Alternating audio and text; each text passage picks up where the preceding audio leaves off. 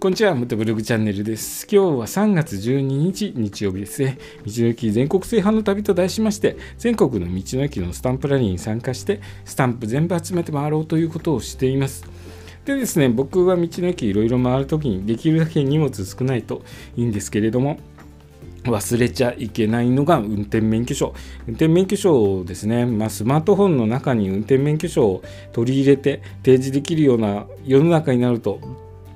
非常にいいなと思うんですけれども、えー、実際にですねアメリカの方では、えー、そういう試みがどんどん広がっているそうです運転免許証も Apple Watch で OK にということで今からおよそ1年前の2022年3月アリゾナ州が全米で初めて iPhone や Apple Watch のウォレットアプリにデジタル化された運転免許証及び州身分証明書をアップロードできるようになったということなんですよね。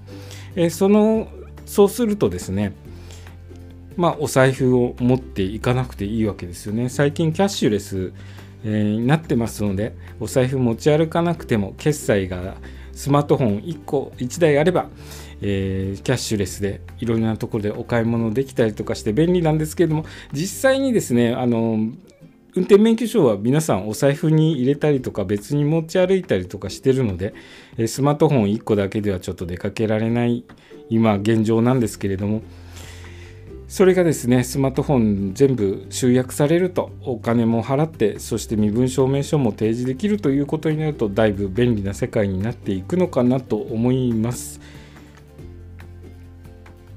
どうでしょうね。これからマイナンバーカード普及率ほぼ100%になると同時に、まあ、そういう形でですねもうちょっと便利な、えーことになっていくといいなと感じるんですけれども、まあ、セキュリティ上の問題とかいろいろありますからね、まあ、そんな簡単には広がっていかないのかもしれないですけれども近い未来スマートフォンで全て事足りる世界になるかもしれないですね。僕はですね道の駅回る上でできるだけ荷物が少ないと助かりますのでスマートフォン1個を持っていけば全て事足りるということになると非常に便利かなと思います。今日の話はですね